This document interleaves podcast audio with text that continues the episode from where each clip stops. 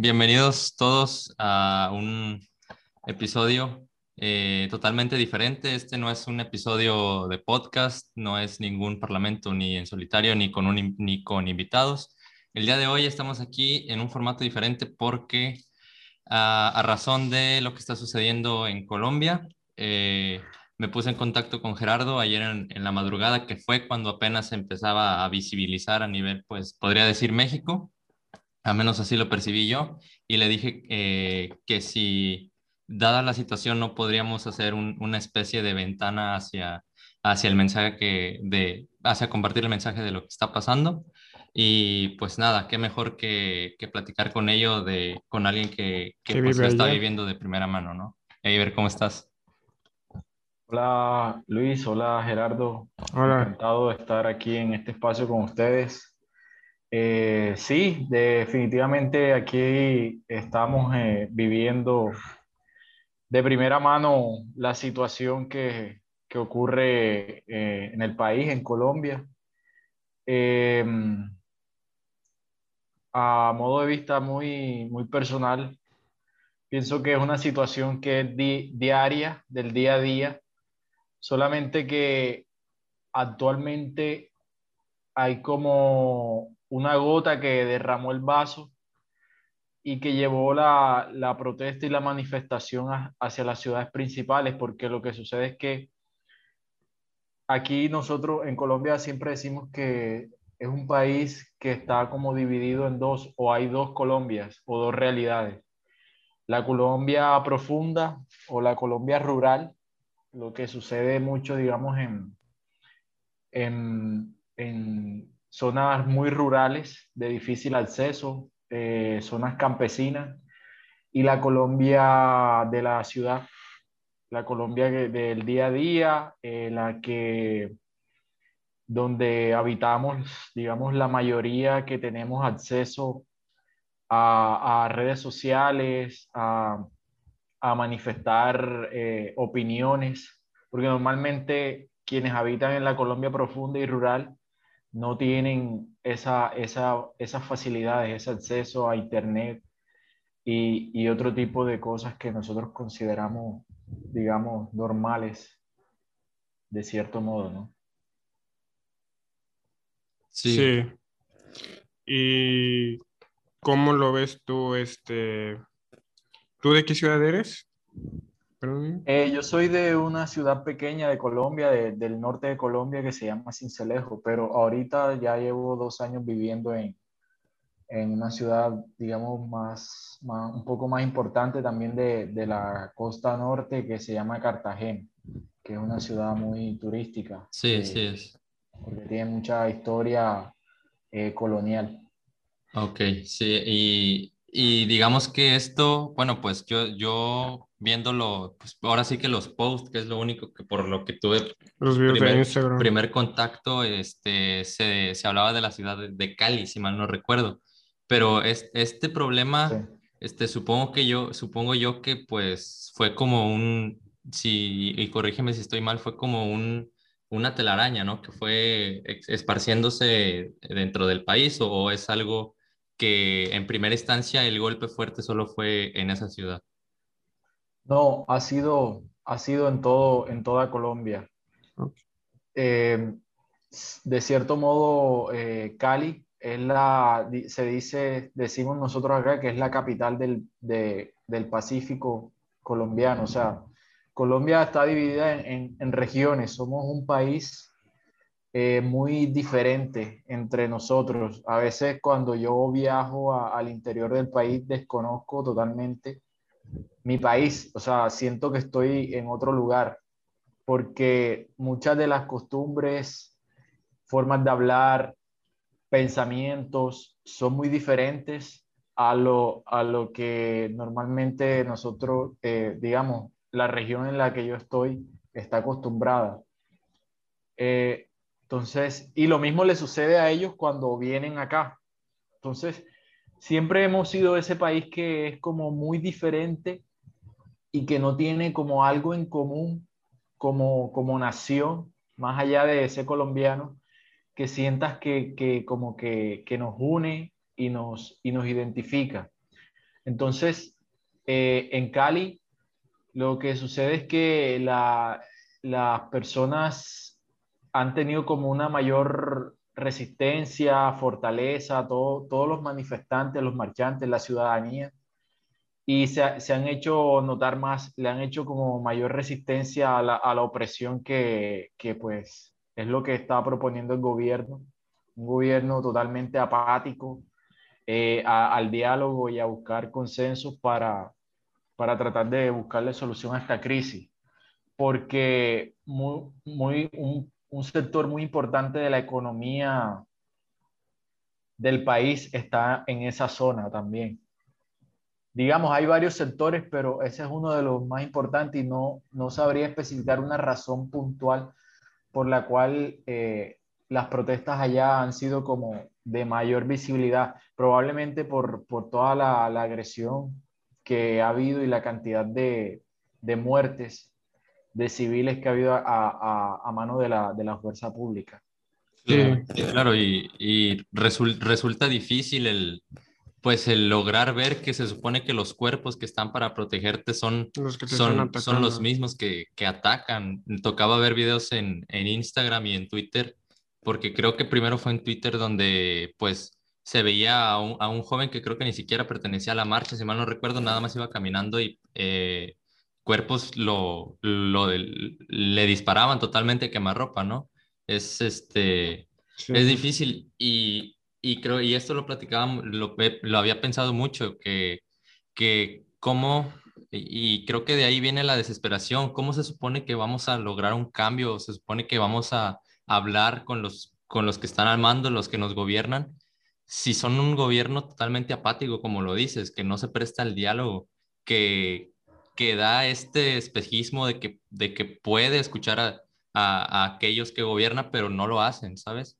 Eh, y, se cree, y, y, más que nada que se escudan que, que, que, es vandalismo y que para poder atacar. Claro, y eh, en, en, en, ese, en, en, ese, en ese aspecto, eh, tú dices que esta fue la gota que derramó el vaso. ¿Qué, qué, otro, ¿Qué otro tipo de aspectos que no se han ahora sí que, que masificado tanto, ¿has visto tú que hayan sido este, igual de peores o un poco menos? Bueno, es, es, complejo tocar ese tema porque es una situación multifactorial, o sea, no solamente es esta reforma fiscal que hay o reforma tributaria o digamos como una, una, una forma, como una especie de eufemismo, como la llama el gobierno, este, este, ley de solidaridad, como la, como la llamó. Eh, son, son muchas, muchas eh, las razones. Eh, y hay que, hay que decir también importante que no es desde hace una semana. Básicamente el descontento con el gobierno es desde que inició el gobierno. De hecho, han habido manifestaciones desde antes de la pandemia y yo creo que este problema simplemente se, se aguantó por la pandemia, porque nos tocaba quedarnos en casa y, y de cierta manera la gente, en un principio las personas eh, tenían pues miedo a la enfermedad, a contagiarse, trataban de ser lo más precavido posible. Eh, por, por tener ese autocuidado. Y, pero el descontento, a pesar de eso, el descontento social con, con, con el Estado y el gobierno actual no, no cesaba. No, nunca hubo como una especie de, de momento de que, el, que hubiese un, un, como una luna de miel entre, entre la población y el Estado un, momento en el cual se, se, haya llegado a una conciliación de que, bueno, eh, en este momento las cosas van así y, y están bien, eh, a pesar de que estamos en pandemia, nunca, nunca, nunca. De hecho, eh, explotó. Esto, como les decía, empezó desde antes de la pandemia. Hubo una gran manifestación en, en noviembre de 2019, de noviembre, el, 20, el 21 de, de, noviembre de 2019, sí en la cual eh, las peticiones y los motivos de marcha de, de, la gente o de, de, toda la ciudadanía, de nosotros, me incluyo también, eh, eran, era multifactorial. Entre las más importantes era la, la, las pocas oportunidades de trabajo que hay. Eh, digamos que puede ser una de las razones. Otra de las razones son las deudas estudiantiles con, con una entidad de, del gobierno eh, que se llama ICETEX, eh, que tiene unos intereses muy altos. Eh, o sea, tú sales, ellos te, te financian la carrera, toda la carrera, cuando sales a trabajar, que digamos ya te graduaste de la universidad, sales a, a, a, a trabajar para ellos, sí, exactamente, porque tienes que pagar la deuda con unos intereses totalmente ridículos. Eh, un, descontento muy profundo con lo que les comentaba con la, con la Colombia profunda, asesinato permanente de, de líderes sociales, que son personas que están en estas regiones profundas de Colombia que de cierta manera organizan la población para, para llevar a eh, salir adelante con su región por decirlo de alguna manera. Eh, y,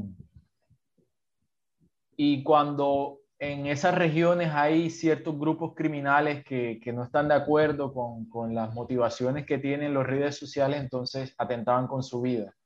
Entonces esto algo, es algo que viene pasando desde incluso mucho antes del gobierno actual, desde mucho antes. Y se pensó en algún momento que cuando ellos llegaran que cuando este gobierno actual llegara eso iba a cesar, pero realmente no sucedió así. De hecho, se notó un leve aumento. Y cuando digo leve trato de ser eh, moderado teniendo en cuenta, eh, eh, tratando de comparar lo que fue el gobierno anterior con el actual, pero digamos que se mantuvo esa tendencia de asesinatos, dos y tres asesinatos por, por semana, incluso por cada cinco días incluso masacres de, de tres, de, de, tres personas, cinco personas, y ese tipo de, de, situaciones que pasaban en esas zonas apartadas de Colombia que, digamos, no son como los núcleos principales de la economía, que no son las capitales importantes del país. Ese, ese descontento de matanzas de todos los días, mataron eh, líderes sociales en el Cauca, mataron dos líderes sociales en, en, en, norte de Santander y ciertas regiones donde siempre ha habido bastante delincuencia, causaba como esa confusión también entre parte de la población, como saben, la política, no, creo que no solamente en, en Colombia, sino en toda Latinoamérica, está polarizada. Entonces, había parte, parte, de la, parte de la de la, de la población civil que estaban a favor de esas masacres y otras que totalmente la, que la repudiaban. Eh, porque pues argumentaban que seguramente así parafraseando lo que siempre dicen porque no tienen argumentos válidos de, sólidos nada bueno estarían haciendo probablemente. Es lo que siempre uno escucha decir. Pero simplemente eso. Les pongo un ejemplo muy puntual y que digamos es como de, del diario vivir.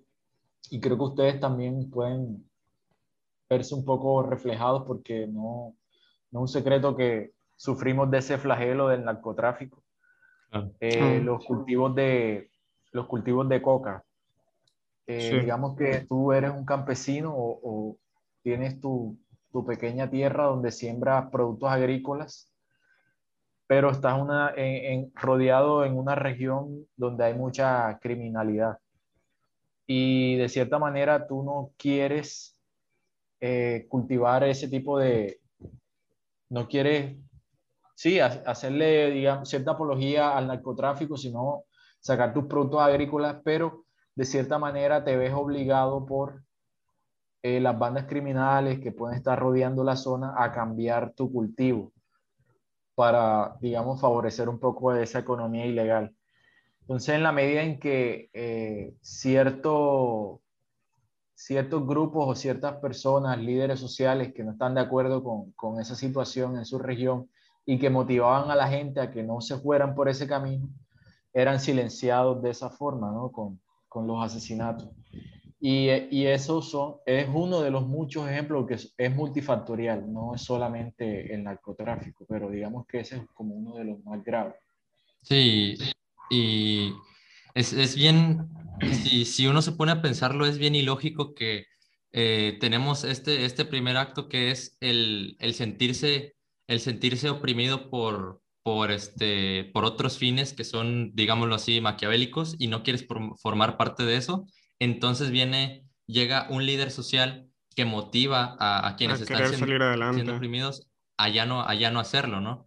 Y entonces llega, por ejemplo, este, manifestaciones, y voy a hacer el ejemplo aquí con eh, el 8M, lo que pasa aquí en México con el, con el 8M, ¿no?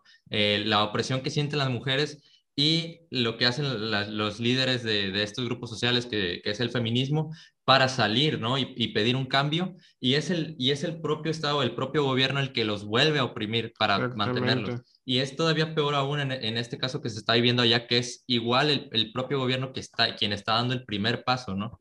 Entrando, entrando ya más a, a tema de, de, lo que, de lo que ha sucedido. Más violento. De lo que diría sucedió ayer, pero es que sucedió el, el 20... ¿Desde qué 24. día? 20, 27, 24, por ahí así escuché. Desde, sí, desde... Eh, a ver, desde el 20... Desde el 28. Desde el 28. Desde el 28. Ok, y entrando más a detalle, eh, me puse, en cuanto, en cuanto lo vi, me, puse a investigar un poco y básicamente era que el, el, Estado o el gobierno no se daba abasto con el, con el dinero que tenía, entonces hizo esta reforma para recaudar dinero del propio Estado a través, del, a través de los habitantes y esto fue lo que causó descontento, si, si no estoy mal. Sí, sí, sí, no, no, estás en lo correcto. Digamos que ahí es donde empieza, digamos, esta falacia del hombre de paja de la que, de la que a veces hablamos en, en ¿no? Eh, que es verdad, todos estamos de acuerdo en que hay un déficit fiscal, una deuda muy importante eh, en Colombia y que hay que cubrir, porque, digamos, las, las empresas o los referentes internacionales a los cuales tú puedes apelar buscando un préstamo si te ven con una mala calificación para prestar dinero por la deuda que tienes y que no la estás, no la estás cumpliendo con ella y que tu economía no va muy bien, entre, entre otras cosas por la pandemia y, y demás problemas, este, empiezan como esa, esas calificadoras de riesgo para prestarte dinero a, ponerte en eh, una calificación muy negativa. Entonces, es cierto que hay un déficit fiscal, una deuda que está alrededor de los 94 billones de pesos, pesos colombianos. Esos, eh, sacando, sacando cuentas arbitrarias y, y habrá quien me corrija, son aproximadamente unos 6.500 eh, millones, 6.500 millones de dólares, algo así. Eh, el problema, en eso estamos de acuerdo, que esa deuda está, hay que reponerla, hay que tratar de tener una mejor visibilidad internacional para que siempre llegue, no deje de llegar inversión extranjera al país. El problema es de dónde va a salir ese dinero, ¿no? Entonces, en, eh, la gota que rebosó el vaso en esta situación es que quererlo sacar de, el pueblo. del pueblo colombiano, de la clase baja, la clase media, en plena pandemia. Es ilógico. es ilógico, sí. O sea, eh, fue un, un, punto en que la gente dijo, o sea, ya no más. Grabar, grabar, ponerle más impuestos a, a la canasta básica familiar que estaba el CENTA. Eh, a, las cosas más básicas, la carne, el arroz, el pollo, eh, los huevos, el pollo, la carne de cerdo. Eh, grabar eh, la gasolina. Grabar la gasolina era subirle el impuesto a la gasolina que obviamente no solo encarece a las personas que tienen vehículos y al transporte público, sino que encarece toda la cadena de producción porque todo se mueve por vía terrestre y, necesita mucho de la gasolina. La gente que produce, que necesita eh, eh, mover su, su, mercancía, obviamente lo hacen por medio a veces de terceros, camiones. Ellos no van a perder eh, pagando más gasolina. Entonces, le suben el costo al transporte. Aparte de eso, dentro de la reforma hay muchas cosas. Eh, eh, está aumentar el precio de los peajes, colocar más peajes dentro de la ciudad. En la ciudad donde yo vivo hay peajes dentro de la ciudad y le tocaba a, a la ciudadanía cubrirlos si querías circular hacia un sector, digamos, de una manera más rápida. Era por esa vía, pero te tocaba pagar un peaje. Ese tipo de situaciones estaban todas contempladas dentro de la reforma. Eh, impuestos funerarios también, eh, que es, digamos, tener, dejar de eh, cobrar por, por morirte prácticamente, por resumirlo. Es dejar una, una deuda, ¿no? O sea, prácticamente le están dando el valor cero a la muerte. O sea, ya es como si te mueres, ah, pues, ah, se murió uno. O sea, se lo están cobrando prácticamente a tus familiares. No, o sea, ponerlo de alguna forma. Ajá, o sea, por eso decir de que ya le están dando un valor mínimo a la, a, la, vida de un ser humano. Al dejar, al dejar de morir. O sea, básicamente ya, como, como lo vi, ya, ya, val, ya vales más muerto, ¿sabes? O sea, y, y, es bien, es, es, bien, es por bien el factor de la productividad. Es, es bien ilógico cómo eh, eh, se, se atrevieron a hacer este movimiento. Bueno, yo lo veo de esta forma. Se atrevieron a hacer este movimiento y subirle, este, pues, eh, ponerle, pues ahora sí que impuestos o subirle el precio a, a todas estas cosas que consume la, pues ahora sí que la mayoría de la, la clase media, y, la clase, media y, media baja, cuando no se les dan ni siquiera este tipo de prestaciones ni las condiciones para poder obtener dinero, ¿sabes? Eh, eh, ¿cómo, ¿Cómo se vivió, este, ahora, ahora sí que como tú dices, ha, sido este, multifactorial y, pues como, como un, un, problema en el que va cayendo dominó tras dominó. Este, ¿Cómo se vivió el tema COVID y cómo, y cómo fue que la, el, el, el, país pudo siquiera, pudo, se puede siquiera hablar de un salir adelante, ¿no? Que, que yo creo que como aquí en México es, eh, la situación estuvo muy difícil. Y aprovechando de primera mano que también tú eres doctor y lo viste dentro también de... Sí, sí, sí, totalmente. Bueno, fíjate que, eh, es una situación bastante compleja, pero eh, las personas eh, la, la, sintetizan de una manera muy, muy interesante y es que no, o sea, salir a la calle y enfrentarse al virus en medio de manifestaciones y protestas solo está indicando que, le que las personas le tienen más miedo al gobierno y a lo que está haciendo con esta, este tipo de reformas que al mismo virus. ¿Sí? O sea, eh, no importa el virus, no importa la enfermedad, porque igual este gobierno con este tipo de reformas nos va a matar de hambre. Básicamente nos está sacando la, la, comida de la boca. Entonces, eh, las personas, a pesar de que estamos en el tercer pico acá, eh, de, de, la, de, la, pandemia en Colombia. Eh, es decir, eh, actualmente la disponibilidad de camas en UCI en todo el territorio nacional es, la ocupación está alrededor del 95, 98%, varía siempre día a día, pero no baja del 90%. los hospitales colapsados.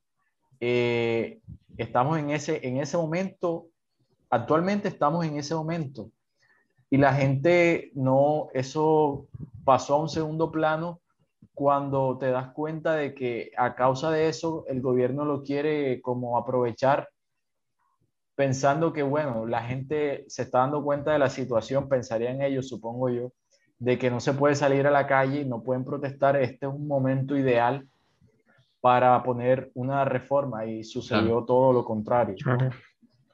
Y como dices, o sea, también ah, puede ser que tal vez hayan pensado en eso, porque por lo, por cómo lo, por cómo lo están manejando les, le, saca más productividad si estás muerto. O sea, ya si te mueres por pandemia, te mueres por hambre, como que ellos siguen ganando. Sí, sí, exactamente. Ahí habría un cobro muy importante que hacer. Actualmente estamos teniendo alrededor de 15 mil a 16 mil casos nuevos diarios y 500 muertes entre 4 mil y, eh, perdón, entre 400 y, y 500 muertes diarias en el país en, en este pico que hay.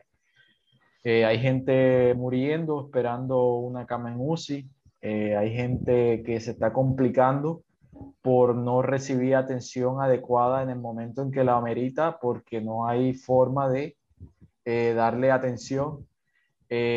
No hay, hay una crisis de oxígeno, el oxígeno hospitalario, que es esta, pues lo que se, el oxígeno que se le da al paciente para ayudarle a, a mejorar un poco su, su capacidad respiratoria, eh, que se usa básicamente, pues sí, en los hospitales y, y, hay muchos pacientes que ameritan también en sus casas oxígeno domiciliario.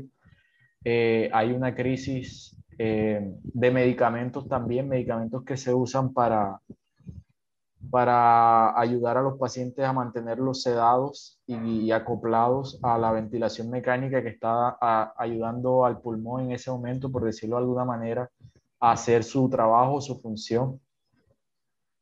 Entonces, toda esa crisis está pasando conjuntamente, simultáneamente con, con las manifestaciones. Entonces, esto ya venía pasando en esta crisis hospitalaria ya estábamos antes de que empezaran esta, estas, estas marchas, estas esta manifestaciones antes de que iniciaran. ¿sí? Entonces, de cierta manera, en los medios de comunicación lo que ves es que le están echando la culpa a la gente de, del pico por y de esa crisis hospitalaria que hay por estar en las manifestaciones, pero la gente es, y se da cuenta. Ese es el, sí, eso es lo que te iba a preguntar. ¿Cuál es el encuadre que le dan las, las noticias a, a, lo que está sucediendo allá? ¿Es, es el mismo que, que pues se pudiera, se pudiera intuir o, o sí le están dando otro totalmente diferente? Es totalmente diferente. Acá existen dos, dos medios de comunicación, eh, televisión, eh, que son más importantes y son, están, digamos, a favor del gobierno, son muy poco críticos. Y gracias a las redes sociales y a, la, a, a, todo lo que influencers, personas particulares eh, están eh, mostrando al mundo y a los mismos colombianos que a veces nos cegamos, eh, es que se ha, se ha podido dar mayor visibilidad al problema. ¿no? Sí, me di cuenta desde hoy que, bueno, hace rato antes de grabarme, eh, vi que subieron un post diciendo, o sea, un post burlándose o más que nada aclarar, aclarar de que un noticiero dijo, se acabó la violencia en Cali, ya no, es, ya no hay manifestadores. Y, y todos, es falso, es falso, en Cali cada vez está peor, cada vez hay más matanzas, nos están matando. Y, y, me pareció muy curioso, y no sé si sea un tema nada más de tiempo, si, si haya una agenda detrás, que automáticamente cuando yo me di cuenta de eso me fui a buscar a los, a los pues, periódicos, ¿no? Que buscas que son RT, el Universal o el Heraldo y cosas por el estilo y no había absolutamente nada, casi nada de, de esto. Aquí en México tardó bastante en llegar, o sea, tardó bastante, o sea, yo bajé con mis papás, les dije, pues casi nadie sabía, o sea, casi nadie que, que, no maneja casi redes sociales no sabían. Sí, eh, en los medios tradicionales, en, en, primera, minimizan el problema. Eh, esos son unos cuantos, eh, no es la mayoría de la población Segundo, cuando se vuelve un problema que no pueden ocultar, tratan de, legitimar las marchas y las manifestaciones diciendo que la mayoría de gente eh, que está asistiendo a las marchas son vándalos, que están eh, atentando contra los bienes públicos, las estaciones de, Transmilenio, de transporte público, eh, los edificios gubernamentales, las estatuas en sus pedestales eh, grafitis por todas las paredes de las ciudades. Ese es como a lo que hacen el enfoque, cuando realmente son unas minorías las que están incluidas en, en, esa, en ese tipo de vandalismo. La mayoría de las marchas en el país han sido pacíficas. Obviamente hay una estrategia también de provocar a los manifestantes de la manifestación pacífica por parte de la fuerza pública, eh, la policía y el ejército, para, eh, para decir que sí están siendo violentos. Entonces usan estrategias como hacer pasar por civiles a, a policías y, provocar. y decir que están de la, de la, de la marcha y crear un, un, una aglomeración y un problema, un confrontamiento violento con la policía. Y obviamente sucede y la gente, pues ya, la gente se da cuenta de eso. Sí, aquí igual en México con el, con el movimiento feminista es lo mismo, o sea, como que infiltran a alguien para aventar piedras y así, y decir que todas en las noticias este, eh, de televisión decir que todas este, son lo mismo y que no sé qué, para legitimar las marchas. Y, y, lo mismo pasó, lo mismo pasó ayer, que también aquí en México pasó una, una desgracia que fue el, pues el, el... que se cayó el, la, la, una línea del metro, ¿no? Y ah, pues, sí, lo vi, lo vi. Rápidamente, sí, rápidamente hubo este, contestaciones de que eh, aquí en México se usa una que es el, el culpar a la oposición del gobierno, ¿no? culpar este y, y, y, como que alinear todo lo malo que pasa eh, en, e, bajo este gobierno con los opositores, decirlos es que fue un atentado contra el gobierno, fue una desestabilización contra, quienes gobiernan hoy en día. Entonces, eh, todo esto a mí me suena como una, una tiranía, ¿no? Este, básicamente ya, ya no se está gobernando para, para, para los gobernantes, se está buscando el, el, fin, el fin de quienes lo gobiernan. Y, y pues básicamente eh, yo, la, la, verdad, yo admiro, aunque, aunque ahorita esté pasando esto que es algo desastroso, porque ha pasado aquí en México, por ejemplo, el tema con los gasolinazos, ¿sabes? Y, y son, por poner un ejemplo, y son cosas que uno ve y que parecen totalmente normales y que, y que parece que, ah, es que pues así, es como lo hace el gobierno, pues sí, nos, pues perdón, disculpa la palabra, pero es, nos van a joder, pero pues ya sabemos que nos van a joder.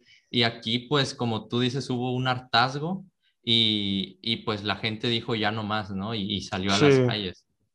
y sigue luchando. O sea, a pesar de toda la violencia que, pues, que la policía desgraciadamente está metiendo injustificadamente, veo que siguen luchando y, y está la primera línea y todo.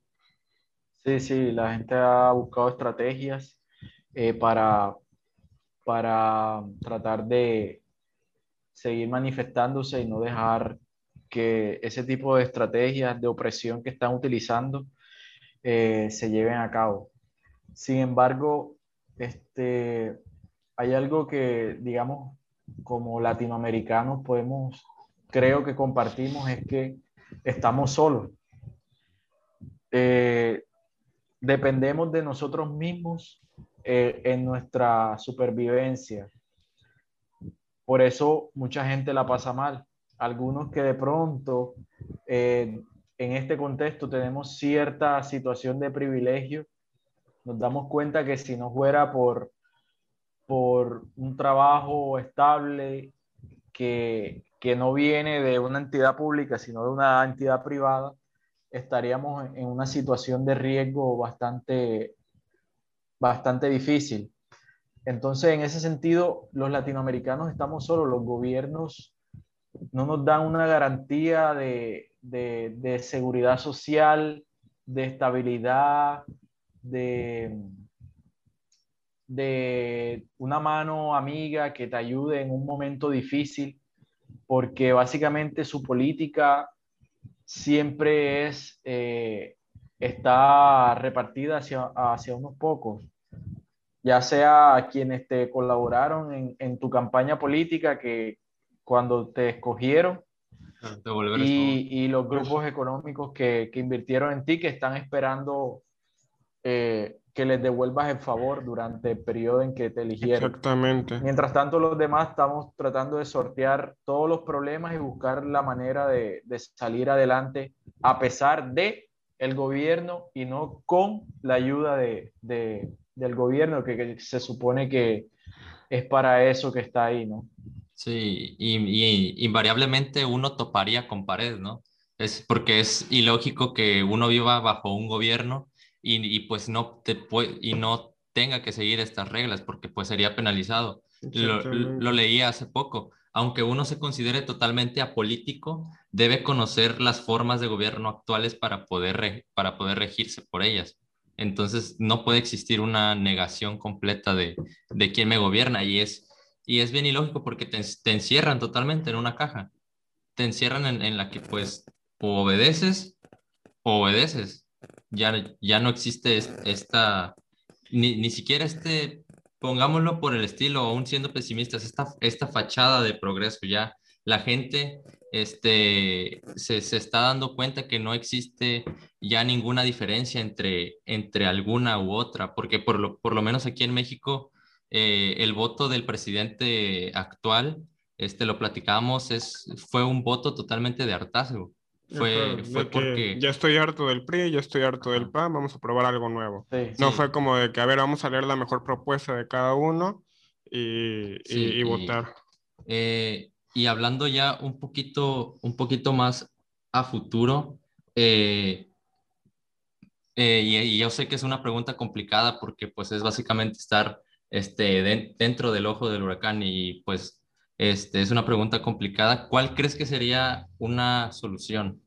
Eh, ¿Crees que puede existir? ¿O crees que sí, y, ajá, crees que sí va a haber solución? Pues es una pregunta un poco difícil de, responder porque depende mucho de, voluntades políticas de, los dirigentes, de los, de los líderes políticos, de la clase gobernante, de, su, de la voluntad que tienen. Pero si esa voluntad ya está contada y comprometida por, eh, por las, los grandes capitales y las empresas, es muy difícil encontrar como que una salida. Eh, a, a, ver, les pongo el ejemplo. Toda esta, toda esta situación de la reforma tributaria, como decíamos antes, estamos de acuerdo en que es necesaria. El problema es de dónde van a salir los recursos. ¿Por qué no tocar el bolsillo de las, empresas Exactamente. Que, más, que más producen en este país, que al contrario... se están eh, enriqueciendo. Se están enriqueciendo a costilla de la pobreza de, de todos nosotros. Claro, porque seguramente en, en campaña esos fueron los que te apoyaron y llegaste a un pacto con ellos que a ellos, hagas lo que hagas, a nosotros nos dejas quietos, nos dejas tranquilos. Y lo, lo veíamos en las cifras, ¿no? Eh, durante la pandemia, eh, la, las pequeñas y medianas empresas, que básicamente es la clase eh, media-baja de, de, Colombia, no crecieron más que el Producto Interno Bruto de, de Colombia, menos de, del, del, del 3%. Del 3%. Y, y los bancos, la clase banquera y los pequeños, eh, la pequeña clase que tiene todo el poder económico del país, 30. más del 30%, ¿no? 10 veces más. Eso, eso lo comentábamos eh, esta mañana. Y ellos están, eh, digamos, inmunes a, a, la reforma. De ellos casi no se habla. Y, y ahí está el descontento social porque es fácil quitarle a, a todos un poquito que quitarle eh, una gran parte a, a, un grupo económico que te, que, que te puede resolver problemas. Ahora, también está el problema de la corrupción, que es un, un tema que ya damos por sentado, que, del que no se habla porque suponemos que eso es algo que ya está ahí, que no sé. Que ya es normal. Que, ya es normal, del cual no hay nada que se pueda hacer. Y si quitamos ese factor eh, de la ecuación, esa, esa variable, el problema se, resolve, se resolvería fácilmente. ese es el tema de la, de la impunidad. Primero resolver la impunidad y con ella pues se iría la corrupción. Y sí, y sí, y, sí se me hace muy lógico que por cierto en la pandemia se incrementó 9 millones de personas pobres en Colombia y se enriquecieron más, o sea, y se enriquecieron más el 10% de arriba. Es, y es bien ilógico. Que y es bien ilógico que, esas, que esas personas les quieran quitar su dinero, o sea, su poquito dinero. Que a las que crecieron 10 veces más. Exactamente. O sea, entre, entre mejor de la economía, mejor, básicamente acá está la clase rica, eh, que son los que tienen, los que, eh, los que no tienen y los que se están muriendo de hambre. Tenemos como esas tres, esas, esos tres grupos poblacionales los que tienen, los que no tienen y los que se están muriendo de hambre. Y la reforma iba dirigida a los que no tienen y a los que se están muriendo de hambre. O sea. Con la falsa promesa de, de que se iba, con esta reforma, gran parte del dinero iba a ir destinada a, un, a, esa, a ese problema de, a esa solución, digamos, del, del ingreso básico universal. ¿no? Sí. Pero esos son eh, el salario que proponen por familia del ingreso básico universal es ridículo, no, no alcanza para, para una semana en una familia de, de, cuatro o cinco personas. Sí, eso se llama necrocapitalismo. Y, y, y, también este es, es total, y es que una vez que, que como, que como pasó ahorita que se, se empiezan a analizar este, este tipo de cosas, uno se pregunta cómo el gobierno podría caer en este tipo de incongruencias, ¿no? Que tienes, que, o sea, porque, porque son datos, o sea, si, si, nosotros, si nosotros lo sabemos, ellos también lo, lo deben de saber por consecuencia. O sea, tienes 9.3 millones de nuevos pobres en el país. ¿Quieres y, todavía a ese tipo de personas no se les da la oportunidad por su registro de obtener prestaciones eh, de dinero por el gobierno. Y todavía les vas a, a, meter una, una, una, reforma que... Donde te quiten tus pocos ingresos. Ajá, donde todavía vas a aumentar el, el, el precio de la... De, primero que nada, la canasta básica, ¿no? Y es, es, es bien ilógico. Eh, y también creo que cae en un tipo de, de demagogia, ¿no? El, eh, como, como lo venías diciendo, engañar, engañar a las personas diciéndoles que, que, en campaña tú vas a hacer esto y vas a hacer el otro, pero pues las personas no saben lo que hay, lo que hay en el, detrás del telón, que pues es financiamiento, enriquecimiento del, del partido que, que, va por el, que va por el poder a costa de sus gobernantes una vez que ya van a llegar, ¿no? Es, es un fin total, totalmente maquiavélico. Eh, tú, y una pregunta más personal, este, ahora que, que pues eh, conectamos esta llamada a través de Mindshop, eh, ¿cómo, cómo has, has, repensado pues ahora sí que el contexto, que el contexto político que se vive ahí, tanto este tipo de situaciones? Porque pues al menos aquí, aquí en México, pues, este, y me toca tener una, eh, tener una presentación en la escuela de esto mañana, el, el, viernes, ¿no? Que es la dirección de la sociedad mexicana.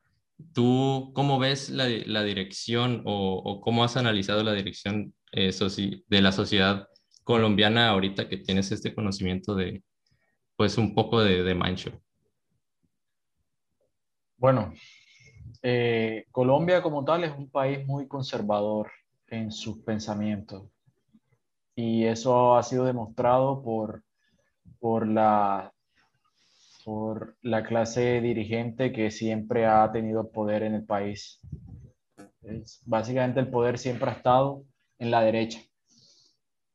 Eh, y se ha, se ha tratado de justificar ese poder porque la izquierda perdió la voz que tenía cuando, históricamente, hace muchos años, cuando parte de esos líderes decidieron irse a las armas y formar una guerrilla eh, para tratar de combatir políticas de derecha con las cuales no estaban de acuerdo, que reprimían a la gente más pobre. Entonces, los movimientos de izquierda legítimos, que de, cierta manera eran consecuentes, congruentes con la situación del país, que ofrecían soluciones em, lógicas, no tenían voz porque los estaban encasillando inmediatamente o los encasillan hoy en día todavía con grupos criminales.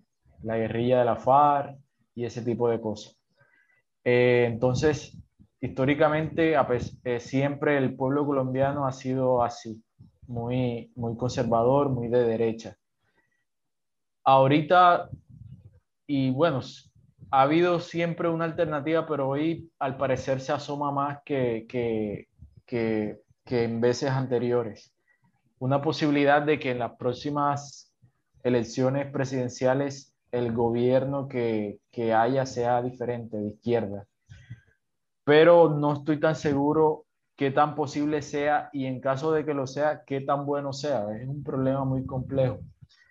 Primero, qué tan posible sea porque van a, la gente de derechas, digamos que se conocen entre todos, tienen sus problemas internos entre ellos, faltas gravísimas y se tapan entre ellos mismos eso, ese tipo de problemas. Casos de corrupción, este, campañas financiadas por el narcotráfico, em, eh, sobornos de empresas extranjeras en, en, en campañas políticas, cosas graves, muy graves. Y todos ellos tienen como ese común denominador del cual no se escapan están ciertamente vinculados en, la criminalidad. Y entre ellos, dentro de ellos, siempre se dan a entender como que eh, no son un grupo como tal, sino que están separados y que difieren mucho de sus ideologías. Pero viéndolo bien, a la hora de el pueblo elegir, ellos siempre se unen porque es mejor que esté alguien, como decimos acá coloquialmente, en la rosca en el poder al cual yo le conozca sus faltas en caso de que quiera este, condenarme a mí por mis faltas, yo tengo la forma de sobornarlo, decirle, no, no lo puedes hacer porque yo también conozco las tuyas.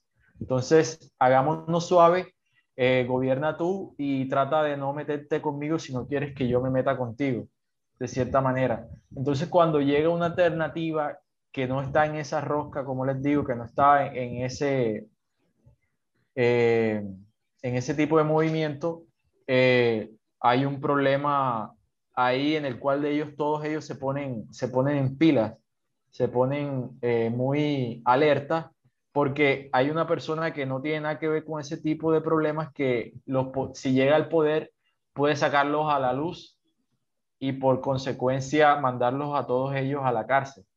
Entonces siempre ha habido como esa organización que casualmente es de derecha y ultraderecha en este país para mantenerse en el poder. Ahora, en el escenario que llegase eh, un gobierno diferente, alternativo al poder en Colombia, también lo veo difícil porque esas mismas personas van a hacer lo posible por desprestigiar el gobierno que, que esté en el poder en ese momento, hacerle la vida imposible para que no pueda eh, aplicar las políticas de gobierno que tiene. Y, y es como un, un, sin salida, un juego sin salida en el cual eh, los que siempre van a terminar pagando va a ser el pueblo colombiano. Y yo en ese sentido no soy, soy poco optimista, la verdad y creo que eh, no hay una salida fácil. En la medida en que no hay, no, tú no ves aquí una, ustedes no ven un, como que un ánimo de conciliación en pro de, de toda la población.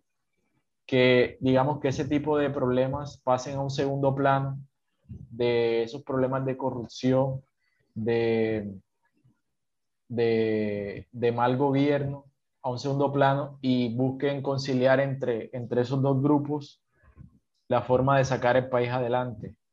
Entonces, siempre va a haber esa disputa ahí y el, el, el, el, pueblo colombiano o la población civil es la que va a llevar de punto, la que va a sufrir las consecuencias.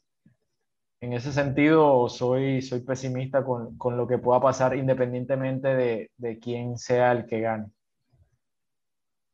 Está difícil la Sí, está muy complicado. este, creo que eh, ha, quedado, ha quedado muy claro y ha quedado más que claro la, la situación que se está viviendo eh, y, que, y que si bien eh, hoy, hoy es, en, en, esta época ha tocado que se, que se viva eh, en Colombia, pues no tarda para... más, más que nada en, en, toda Latinoamérica, como, o sea, creo que el, el 100% de todo lo que has contado, este, al menos para nosotros que somos mexicanos, ha sido totalmente, este, pues ahora sí que representar también el mismo contexto, ¿no?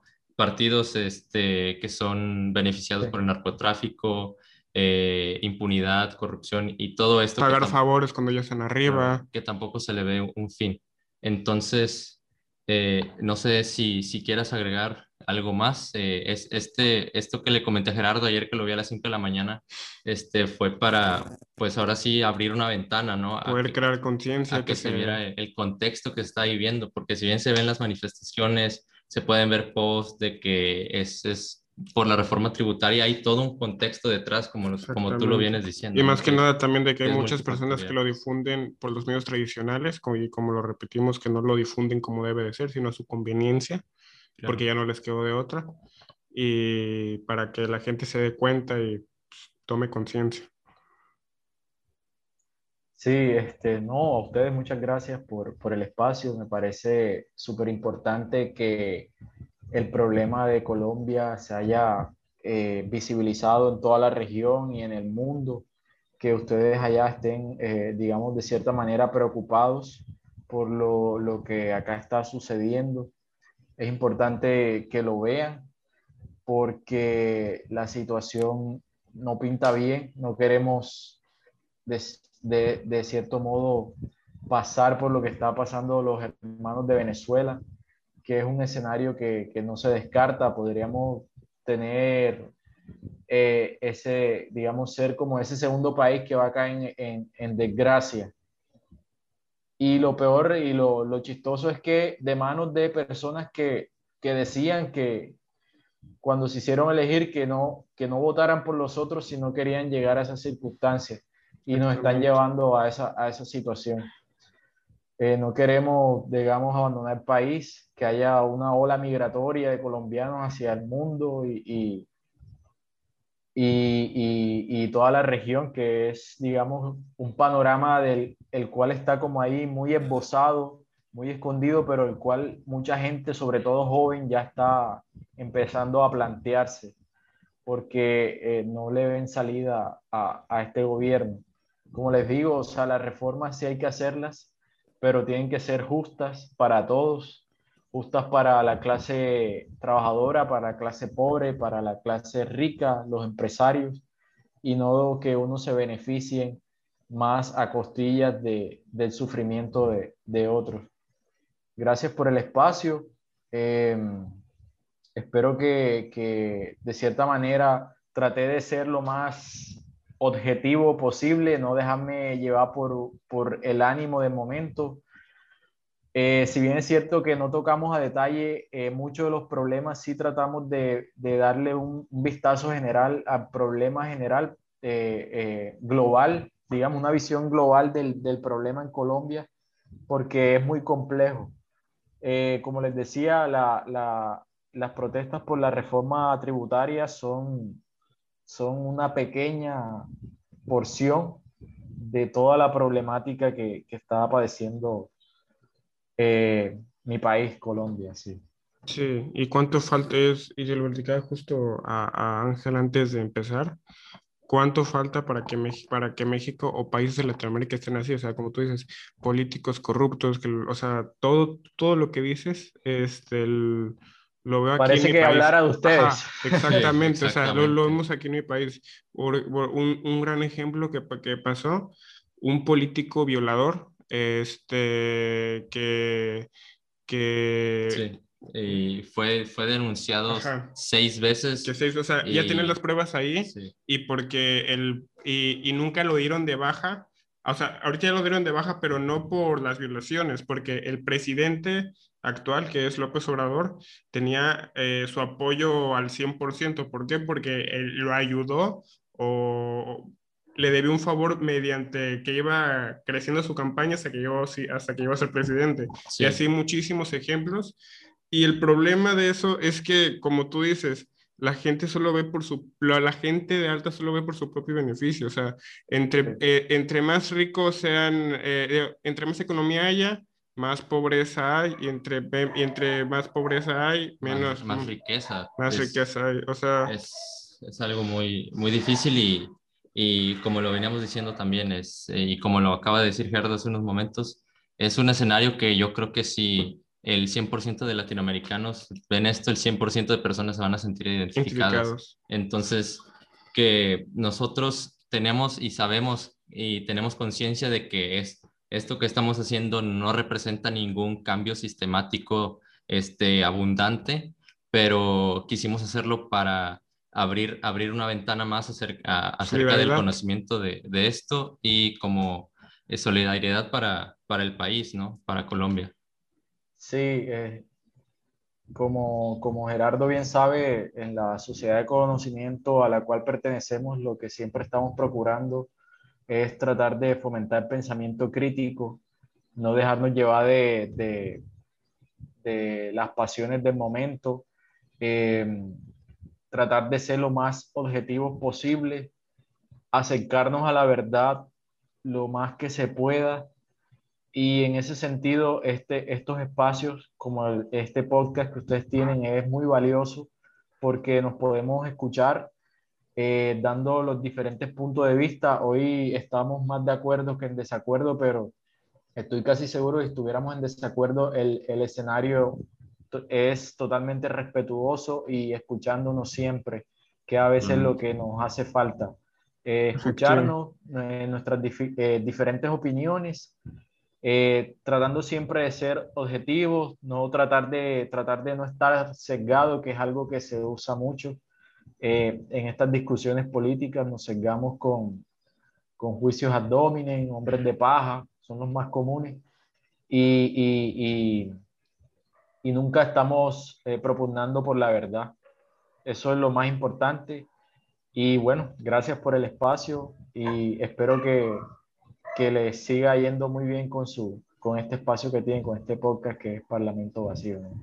Gracias. No, muchas gracias a ti por, por, por el tiempo. la vuelta. Eh, y pues, aunque para mí sea pues, la primera vez que, que tenemos contacto, eh, como lo platicamos hace poco, eh, somos humanos y nada, y nada humano nos debería ser ajeno. Entonces, te mandamos un, creo que hablo por de parte de los dos, que te mandamos un mm. abrazo y, mm. y demasiada fuerza, porque si si, si bien es, es bien difícil vivir en, en, un contexto así, ¿no?